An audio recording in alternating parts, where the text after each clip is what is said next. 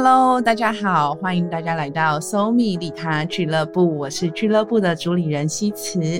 那如同大家知道了，这节目我们总是邀请一些来自各个领域不同的背景的灵魂闺蜜来跟我们分享他们的利他故事。那我们会聊聊他们怎么样用他们喜欢而且擅长的方式，让这世界变得更可爱，在疗愈别人的过程也能够疗愈自己。那如同我一直相信的，改变这世界不是一个人做了很多，而是每一个人都做了一点点。我们在利他的同时，也能够照顾好自己。那今天我们其实要聊这个主题啊，就是大家应该有前面有听过我们其他几集，就会知道每一次我们其实都找到不同专业的人，有时候可能是舞蹈啊，有时候可能是咨商师啊，然后有时候可能是一个职涯发展的规划师。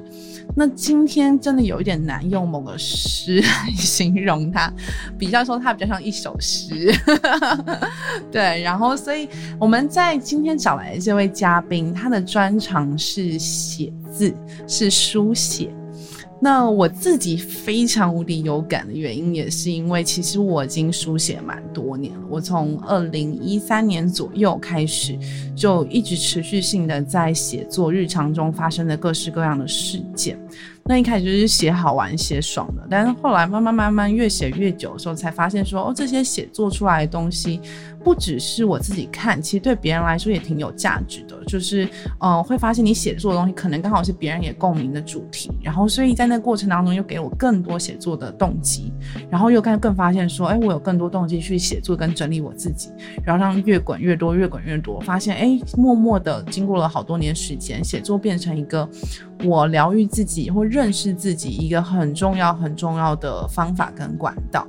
那当然，我自己是一个非常门外汉的经验。然后我们今天请到的是 在这个领域里面非常专业的嘉宾，让我们来欢迎我们今天的来宾 Date Myself 创办人君鹏。让我们欢迎君鹏。Hello。我刚我刚听你讲话都一直在笑哎，就觉得真的很可爱。可爱的地方是，是的确就是每个人做一点点，然后就是做自己擅长跟喜欢的事，然后那个擅长跟喜欢不一定是因为先是你的专业，而是因为你先把时间跟能量和精力和灵魂所有一切投入之后，然后你有一点心法，然后你也愿意打开你的心胸分享给大家。所以我刚刚都一直在笑，因为真的是太可爱了，而且你竟然说我是一首诗，对，好美哦！我的天哪，真的是京剧啊，赶快写下来，以后主持人都可以用一下。不行，那只属于我，Only for me，只有这一集这样。对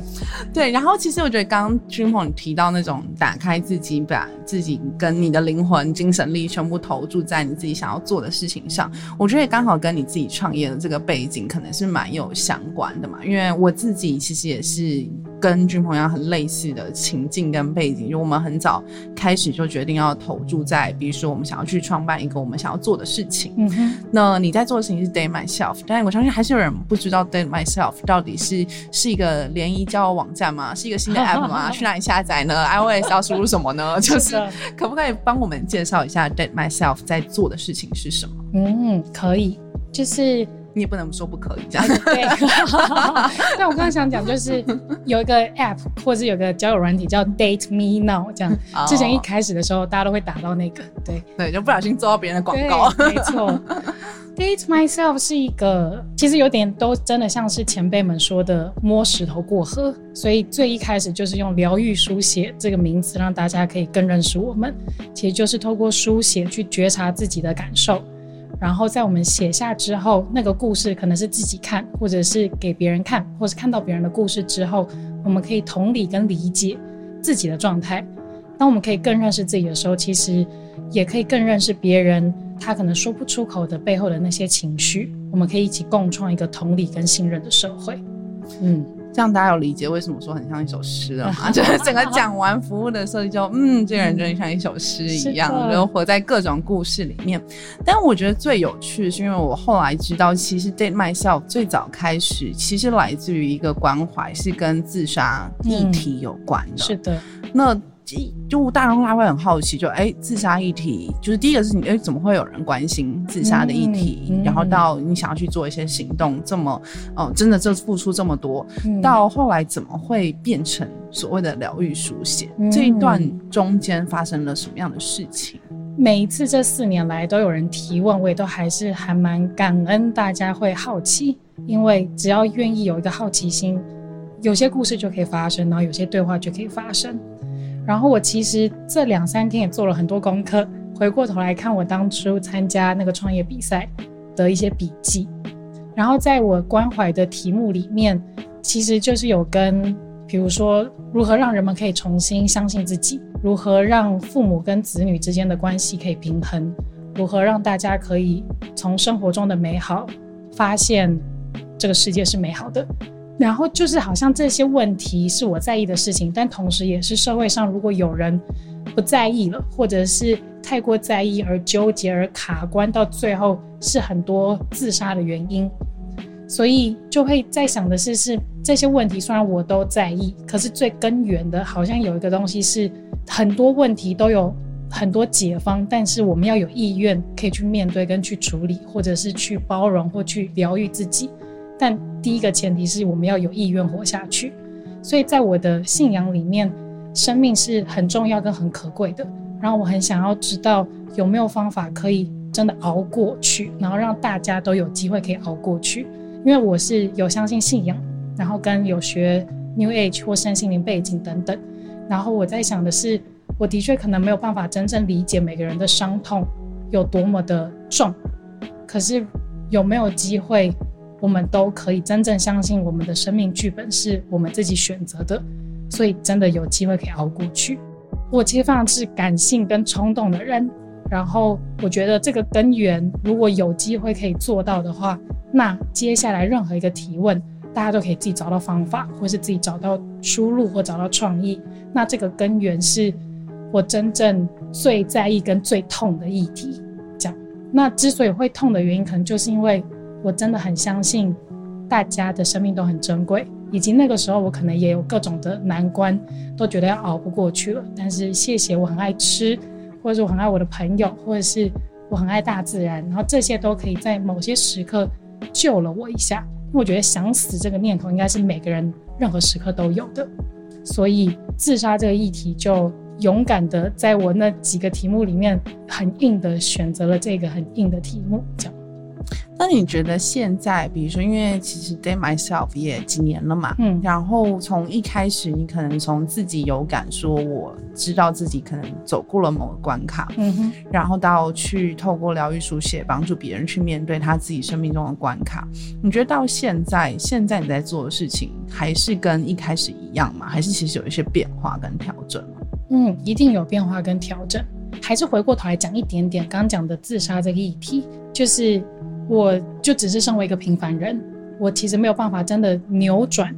任何一个想要结束自己生命的人的最后那个抉择跟念头，所以我只能回推到有哪一个部分是我可以做到的，所以回推到最开始的第一步，以及我身为一个平凡人也可以发起的一个行动跟号召，那其实就是提升日常的生活觉察。在我们打了第一百五十三个死结之前。我第一百五十个死结的时候，我可以选择不打；第一百个结的时候，我可以不打。那第一节的那个念头，当我们升起的时候，我们有没有意识？所以其实这个的确是从这里出发。但我们一开始就是要推广给更多的人，最一般平凡的人。所以那个时候选择这件事之后，走到现在就会其实也慢慢的比较放开心胸玩起来。因为前面第一年跟第二年都会很小心翼翼、很谨慎，觉得要。一起跟大家处理彼此的伤痛，其实都会很小心，然后也害怕怎么样，所以其实做了很多的防护措施，或是很多很死的规矩。但后来其实就会越来越轻松。到第三年、第四年，我也觉得，哎，需要玩起来，因为我也想要让自己快乐。然后其实用快乐或用创作的方式来跟大家一起书写自己过往的历史，或者是写不出来的，我们就画画或就跳舞。很多事情又开始有新的转机。对我其实刚刚也蛮想要帮一些朋友问，因为我身边其实有认识不少的，有很多是女孩啦，他们在就是很关心的问题，跟创伤有关，也跟呃自杀或忧郁症陪伴有关。那其实他们呃在做这一类的工作的时候，感觉都因为还有很多人是在很初步开始的阶段，因为可能身边的朋友遇到这样的事情啊，他们自己遇到这样的事情，所以他们希望知道能够做些什么来帮助大家能够有。一些更好的复原。那因为你已经做这件事情做了好一段时间，从一个小心谨慎到现在开始就是可以就是大玩特玩的状态，有没有什么你觉得一些蛮好用的方法，是你可以分享给这些同样对于这种陪伴人们透过某种创作的过程来疗愈自己？你觉得有一些技术或方法，或者是一些你常用的工具，是可以推荐给大家的？嗯，可以分享。我本来有一个方法想要分享，然后但刚才我想起来。之前有些心理师说，只要当人们愿意开口聊起死亡或自杀的事情，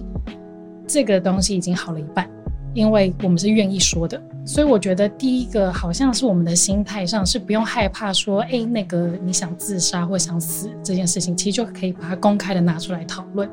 然后其实人们是愿意分享跟侃侃而谈的，只是并没有一个机会或怕有遇到一个异样的眼光。所以我觉得那个心态上是可以先有这样子的敞开的心胸去认识，而且还有一个很重要的东西是，是我们一定不知道到底该怎么面对，所以其实可以好奇的提问，真诚的提问，他现在需要什么帮助，或者是我们一起去认识那不知道我们如何去冒险跟探险。然后去年刚好因为疫情发生的时候，我有做线上书写活动。然后那时候打广告的时候，我有投放给一些艺术跟影视创作者，就因为我在想他们应该有点混乱，然后所以就是他们一起来参加活动的时候，又有一个女生就直接在本子上面写下自己想要死掉的念头。那时候其实是写不出任何东西的，但她在那个书写本上一直在画画，那也是我在带大家画画的过程，因为有些东西落于文字也是很重的一些词汇。那我们就不要书写，我们就是把它把抽象的感受先具象化在纸上。只要能够具象化，我们就能够脱钩。因为这个想死的念头不是我，想活下去的念头也不是我，快乐也不是我，悲伤也不是我。我们就练习怎么把情绪跟我们中间有一个很清楚的距离，然后能够脱钩之后，我们就可以重新一起来面对。那我可以用什么新的态度跟方法？去面对同样的事件或创伤，这样，嗯嗯，听起来很像是就是把自己脑袋里面的脑筋急转弯里面或者角色拿出来放在纸上，说，哎，大家就是站好，让我来看一下有谁。而且这最重要的一件事是，大家来站好，我是主人，我是生命的主人，我知道你会让我很痛，可是现在你先走开，或现在你先去吃东西，我来安排。所以其实是让自己重新练习，就是那个觉察，我觉得是更更多细节了，就是让大家重新去看到，说自己跟这些想法或跟这些情绪的关系跟距离，然后可以让自己重新去决定这些情绪或是感受跟念头要在哪里做些什么事情。是的，那你自己。在做这样子的工作，因为其实我们就都会蛮好奇，因为很多人在对于哦做这种事情其实是很感兴趣的，就陪伴别人去呃觉察，陪伴自己去觉察都很感兴趣。但像你觉得做这样的工作对你来说，其实，在工作里面，尽管你刚刚提到你可以玩的地方，但也有提到你会很小心翼翼的那个过程。是你觉得你最容易怀疑自己，或者最容易让自己觉得，哎，我这样会在工作里面给自己最大压力的地方，会是在哪里？我觉得最大的压力是我快不快乐，因为如果我不快乐，这件事情做不久。我不快乐的话，我的不快乐也会影响到大家，然后我的压抑也会影响到大家。所以其实到第三年、第四年的时候，我发现我做这件事情很有意义，大家也的确很有得到他们要收获到的东西。可是我好像还不够快乐，然后我该怎么办？所以。这个状态会影响我所有一切的发生。那你一开始在做这件事情的时候是快乐的吗？一开始在做的时候是觉得有一个使命。我觉得我自己一直有一个很清楚的觉察，是我的情绪很浓烈，可是我不太能直接马上跟着情绪做事，因为我不想要是因为冲动或者是因为生气或悲愤而做任何一个决定。所以，虽然那个时候我也是在找我人生职涯的出路，或者我生命到底该做什么事情，可是我也花了很长一段时间，或是花了很多时间做很多的工具，让自己先把情绪放一边，然后做出这个决定。但那个时候都很过于理性，然后的确在每一件事情上都有成就感，或者是更多的伙伴加入的时候，我们一起又完成了一些什么，觉得很舒服、快乐又可爱的事情。但是回到根本，date myself 也是我生命里面的其中一个部分，但它不是全部。我应该是我生命的主人，我应不应该是因为 date myself 要怎么发展，然后所以我的生命要怎么配合？那我我自己想学的东西是什么？我想建立的关系是什么？这些我觉得我好像都忽略跟忘记了。所以在第三年的时候，就是不能忽视这个感觉，嗯。我觉得这其实是一个蛮蛮有趣的，就是比较比较某某种阶段还蛮重要的一个提醒，就是你做了一个行动，然后不管这个行动是什么议题啊，是什么形态，但做了一段时间之后，我们很容易被这个行动定义跟框架，说我们要配合这个行动去去变成怎么样的人，或用什么样的方式生活。那有时候很很 tricky 的事情是，这个行动还是你发起的，然后你是最多决定权的人，对，但你却又被。决行动决定。或者这被这个组织或创业所决定，说你必须要配合他，怎么样怎么样？就哎奇怪，怎么怎么会这样呢？就是好像没有更自由。嗯，然后我觉得刚刚那个提醒，就是君君朋友提醒说，我们其实才是，就是我们是我们自己，我们并不是被我们所做的事情定义。嗯，所以先把自己想要做什么，快不快乐，然后在这里面想要得到什么，把它当成一个比较重要的问题，随时问自己。对，我觉得是对于想要发起行动的人来说都非常非常重要的提醒，特别是行动，我觉得特别是行动一段时间的人，因为刚开始的时候你可能没什么东西可以定义你，因为东西才刚开始。对，但我也很好奇，是因为你刚刚提到你从就是最近这段时间你开始加入一些比较有趣啊、好玩的那些，你觉得更能能够让你快乐的那些工作坊跟设计。那像现在，如果我们去找 Day Myself 做一个疗愈书写的。就是一个参加你们的活动或工作坊，他到底会经历什么事？因为那那跟因为很多人是没办法想象说，是的，我就写我的，那那你到底要干嘛？我干嘛要你呢？我干嘛不在家自己写呢？是，所以你你可以跟我们分享一下，就比如说那个过程，他们会做哪些事，跟你的角色在里面是做什么的吗？谢谢。就是的确，大家都一直在问这些问题，然后我们也是时候该整理了。但我其实，嗯，我觉得有提供大概两到三种不同的体验或者是课程。最重要的第一个是敢静下来，因为后来发现大家很容易枯萎，都市人给了一点空间跟管道，然后就就不行了。所以随心静心，现在这一年在做的每周四的静心推广，其实是。只会做静心这件事情，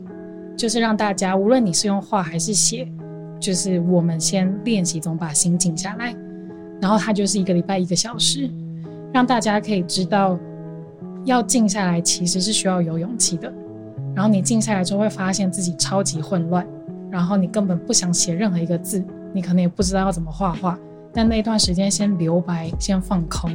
然后接下来，有些人其实就会跟着一起，真正的做呼吸、做身体扫描跟觉察，这也是我在过程中会带领的。可是大家有些人可能会睡着，可是我们就会跟着一次一次的练习。那你静心完之后，把心静下来，你会发现你可能想写的那一句话，或你想写的某一段话，或想起了某一个人，是你忙碌的生活过程中遗忘的、忘记了。你可能最终只想写一个，我想要好好煮一顿咖喱饭。那这一句话对我来说就超级有意义，因为你知道你想吃什么，然后你可能有意愿跟有时间愿意做这个行动，这个小时我觉得就足够了。那你会不会今天晚上回家写了你刚刚想要说但你忘记的话？嗯，可能会。那你会来第二次，你会来第三次？对，所以你刚刚提到这是第一块嘛，是静心跟就是让自己心定下来，是你们礼拜四在做的。对。那除了刚这个比较是嗯让自己。停下来，给自己一些空间之外，你们另外在做的方案跟工作方式是什么？另外在做的书写课程，其实是目前现在有设计的，是有专门的主题来做规划。目前没有，但是前面上半年的时候有设计好的，就是根据主题我们来讨论。明确的说，比如说之前有在说的是写自己的名字，或者是在医院里面我们的体验跟观察。然后透过这些题目，我们会先写自己的经验跟经历，然后在从中分享的过程中，看见大家同样的事件有不同的情绪或情境的状态。再来第三阶段，其实要练习的就是我们怎么找出关键字。有些关键字不是很明确的一个片语，它可能是口头禅，或者是是某个关键字是没有出现在文字上，但你要读到的潜台词。那这个东西可能在分享的过程中，或是我聆听的过程中，协助大家抓取的，因为我们要试着训练自己抓取自己的关键字，才会知道我在写的可能在写很表面的 murmur，但底层的潜意识有什么讯息跟暗示，是我们自己要训练的。然后抓取关键字之后，去写下它的定义，因为我们每一个卡住的观念都是某些限制型的价值观或限制型的思考。是我们从来没有意识到，原来这个帮助了我。比如说，我创业就是要很有服务心，然后持续很久很久。但这个东西可能就帮助了我们去享受生活。那这个定义写下来之后，我们怎么改写这个定义？所以都会有这个改写的练习。那改写的练习可能先写了一大段，大家就写了一些自己的阐述之后，我们怎么浓缩成一个信念？那再把这个信念活出来。那把信念活出来，其实就是要用日常生活中一起再去练习跟相信。我真的相信，我创业是很开心的事情。但同时，创业完这件事情之后，有其他人的加入，它不是只是我的作品，它是我们共同完成的，包含来参与的人。那我自己的角色好像就可以放到后面一点点，然后让大家一起共创，一起共玩，这样子才可以真的从书写。写到潜意识，然后也活出来，活出自己相信的模样，这样。我觉得大家应该是听这个过程，的时候发现它其实是蛮有系统的一个，呃，有一个流程，很清楚的去帮助自己从一片混乱的状态，然后各种感受的状态，再慢慢一一梳理出，那从了解自己到拟定下一步我要做些什么事情，我要接下来生活要做什么调整跟改变，其实有一个蛮明确从书写到行动的过程。我只是自己也蛮好奇，因为我知道很多很多女性对于这种呃疗愈自己啊、探索自己的方法都很感兴趣，那能够就像你这样。现现在这样子，你可以做一些课程的设计、工作坊的设计。你自己要怎么？你自己是怎么进修这件事情？看你怎么去让自己有能力去设计这样子的课程或工作坊。因为我觉得这并不是一个哦，比如说像是我们有些职业、有些工作、有些事情，然后很明确的知道我要怎么学它。但你在这个建立自己具备这种呃方案设计啊、服务设计，你的那个中间你自己的历程跟培力是你怎么做的？嗯哼，我。真的会相信，就是老了一点点，有点历程之后，会相信过往走的每一步路都算数。我之前是广告公司的文案跟企划，所以有某一部分是为了提案，我要让客户相信我说的话。所以接下来我们在做的这些课程设计，是我要让我自己相信这个流程是对的。所以它的因果关系是重要的。再来是其实有看。书写工具的书，或者是书写老师的书，然后也有去上书写课程，以及哇，我试着就是分享看看，因为也有点蛮难讲的。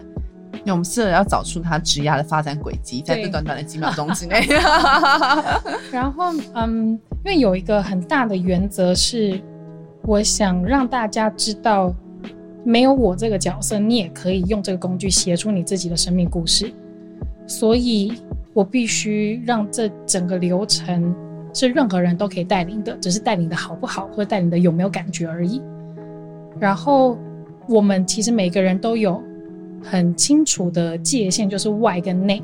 所以这些书写的流程一直都是从外在观察回到内在感受，内在感受完之后再丢到外在去做反应，然后再回到内在去做反思跟整理。所以这样子的关系，我就也只能说是。有在嗯看心理的书跟学一些背景，然后让这件事情可以也在这个方法里面被运用到。嗯，所以听起来一块是你从书籍里面，或者从既有可能书写相关的一些方法跟工具书里面，跟你自己过去工作的经验里面汇整起来的。对，然后还有一个是，是我做这件事情的目标是什么？因为我的目标不是让大家只是抒发情绪而已，我的目标也不是让大家。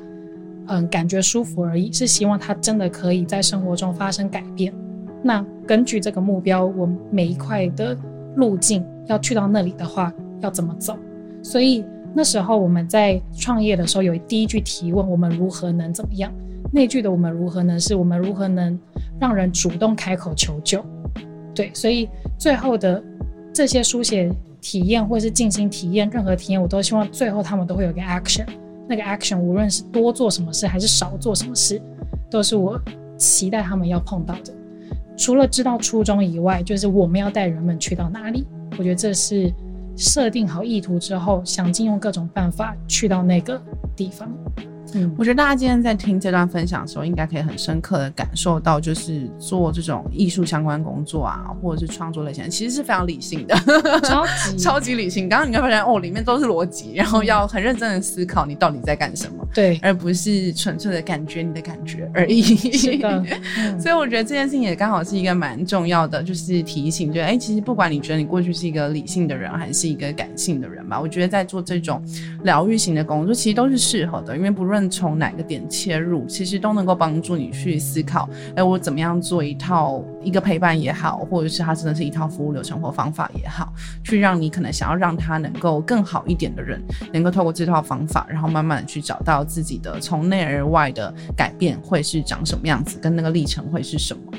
那你自己过去在辅导或者是陪伴这些不同各式各样背景的人去做这样子的疗愈书写的过程当中，有没有让你印象最深刻的呃挫败？就是那一个个案可能对你来说是一个遗憾或后悔的？嗯，我竟然是要找挫败的。对啊，当你是不是以为我要问你成功了没有？我现在决定改问你挫败的部分。挫败的，嗯，我想一下，我觉得这比较在。第一年的时候，每一个都会让我挫败，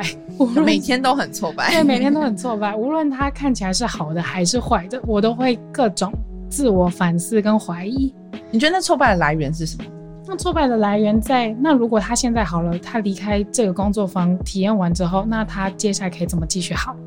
我会把那个责任也放在身上。那是不是要赶快有下一场，让他可以来参加？那如果不好，或者他不想写的时候，想说是不是因为书写我把它弄烂了，让他觉得没有趣、不好玩，这样，所以可能对方都都觉得还好，或者是体验 OK，我都觉得那是骗我的，然后我还要再更强大、更强壮。嗯，那你觉得这件事情的根本的呃改变，就是这个挫败感至今没有那么常发生的的原因跟差别，跟第一年的差异是什么？就是更知道，我同时有在做我自己的进修。然后我进修后来也有考催眠师，就在想说哪一个更符合我的个性，然后让我自己可以有一些工具。以外，接下来就是放手，因为我们都不是伟大的人，我们就只是刚讲的一个平凡的人。要做的事情初衷是什么？就让每个人提升自我觉察，然后每个人都有自己的路径，就如同我的路径是这样子走来的。那每个人都可以自己玩自己生命的方法，只要。他有意愿继续活下去，他就一定会遇到他新的方法。好像是在这些用力之后，用力过度，自然会放手跟松开，因为累嘛。就是有更多人一起互相聊到，还有后续的追踪。但那个后续追踪可能是一年跟两年后，他才回来说：“君鹏当初那句话，或是当初那个体验怎么样？”你才会知道哦，原来人们需要时间，而那个时间的长短不是你可以控制的。然后有些东西是要发酵的，然后它要在土壤里面长十七年，然后再来才开出一朵小芽，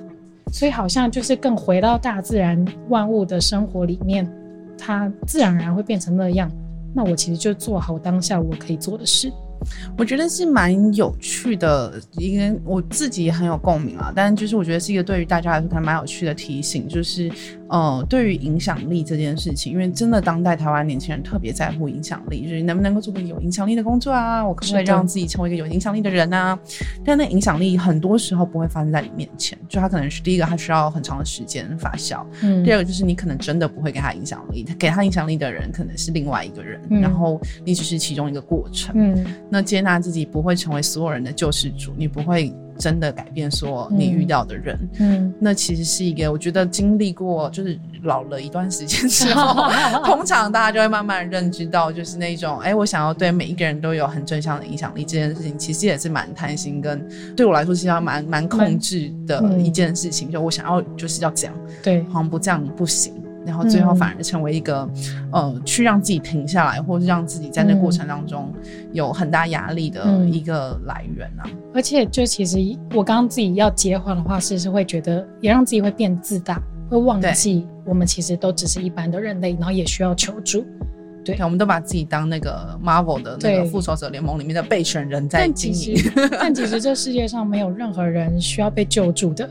嗯，就是刚好陪伴，然后你分享，刚好分享的。对，我觉得今天真的是非常非常有共鸣，因为大家可能就是不知道，但因为我自己也以前有就是学过催眠，然后也有拿过催眠师证照，然后因为同样经历过一个创业的历程嘛，然后所以在听君鹏分享的时候，就会说，嗯，真的，大家如果有机会试试看，发挥自己的影响力，去发起一些行动，或者去试着去陪伴别人，那个中间的历程真的是很如实的，在这个今天的 podcast 节目里面，可以先预先看看跟。感受到那个过程当中可能初步的自我怀疑，然后或者是对于自己哦是不是做错了很多事情的那种焦虑跟压力，到慢慢慢慢转变，让自己放下那种自大的期待，可以看见说，其实你只是遇到了这么多的人，你并没有比较了不起，你也并没有比他们更厉害，更知道怎么解决问题。嗯，你只是遇到一些人，然后继续做一些会让你快乐的事情。是的，我觉得这是今天。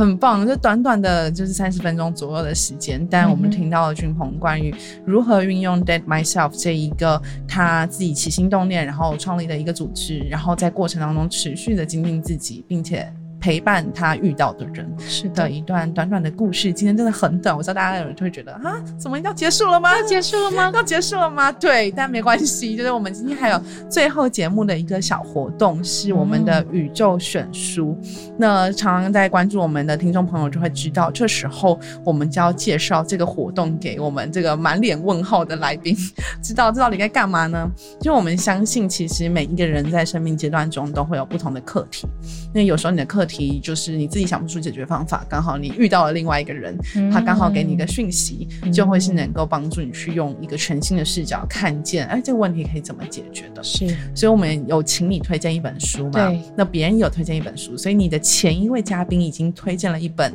要送给你的书。那我们来听听看，我们就是来自许廷少心理咨商师，就我们前一集的嘉宾推荐给君鹏的书是怎么样的一本书呢？让我们来一起听一下。今天我想分享这本书是《欢迎来到性智商室》，三位少男和他们的心理师。那这本书也是我的性智商的督导吕佳慧老师最近写的一本巨作。为什么我会说它是一本巨作呢？因为它就是三个故事的主轴，也就是三位心理师如何去面对他们的青少年个案，以及他们的督导是如何去协助这些心理师去面对，就是这些艰困的一些议题的一本书。那我非常喜欢书中不断传递的一种概念，就是性本身是没有问题的，只是他现在可能还没有一个能力去面对在性当中遇到的所有事情，所以我们就可以陪伴，就是这一些孩子用他们适合的一些方式去建构他们的能力，帮助他们可以更好的去面对性。所以我就很推荐，很推荐这本书。我觉得它完全是一种就是圣经般的一种存在。如果说你对于性有一些迷惘，有的时候你不知道该怎么去面对性，我觉得读这一本书应该都可以为你带来一些帮助。好，这是我们平烧心理师在云端跟我们分享的一本就是书的推荐。嗯，然后不知道对于就是君鹏来说，这本书对你来说，你可能会因为这本书想起什么你最近的事情或者是课题吗？哦，我觉得很有趣诶，因为。像是你刚才有说，我怎么从紧绷到放松？其实，如果我们熟悉脉轮或是身体的状态，性的能量它是一个创造的能量，然后每一个小心翼翼跟紧绷，其实就是性能量被缩起来了。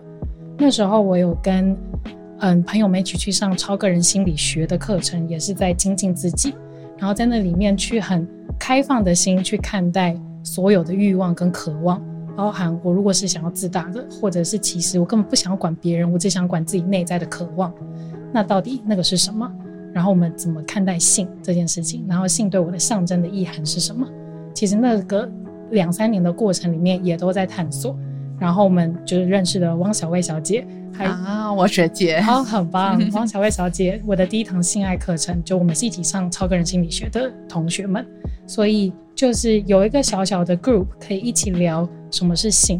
然后并不是说我们有很多的性生活经验或体验，而就是一个打开自己，然后让宇宙来，让事情来，让自己也产出那些你的创作。然后这个流动发生之后，一切都会松得很开，这样。我觉得刚好今天真的是，也是对我来说也是一个宇宙讯息跟提醒，因为呃，听众朋友如果没有听过的话，可以去听听看我们第一集李美光老师他们来跟我们分享，就是常青木心理智商所来分享的那一集，我们其实整集都在讨论超个人心理学，所以其实就是大家就会发现，哎，我们每集之间真的是很有关系，就不要错过我们的这一集，还有我们未来其他的那个节目。那总之呢，今天我相信大家在过程当中会感受到一些。很不一样的能量了，就是从感性到理性去帮助我们去了解怎么样开始复原也好，面对生命中的课题也好，而且是每一个人都可以做到的。就书写这件事情，其实没有距离我们这么遥远。然后透过书写或者透过整理自己，静让自己静下来，其实真的能够让我们开始慢慢一步一步的变成一个更有能量，然后更接纳自己的状态。是。那今天很开心听到君鹏跟我们的分享。然后大家如果想要更多知道，就是关于那君鹏在刚刚。提到那些体验内容的话，很欢迎大家可以去追踪 Date Myself，IG，哎，大家念一下账号喽。嗯，Date Myself，D A T E M Y S E L F 一零七。好，大家应该有就是听到了，那现在就立刻拿出你的手机追踪起来。那当然也欢迎大家可以追踪我们 Soul Lab 的 IG 跟 Facebook。那我们未来也会有更多的关于这些呃自我探索啊、疗愈啊，跟如何利他的一些讨论。那我们今天 Soul Me 利他。俱乐部，我们就今天到这边结束喽。那我们就下次聚会见，拜拜。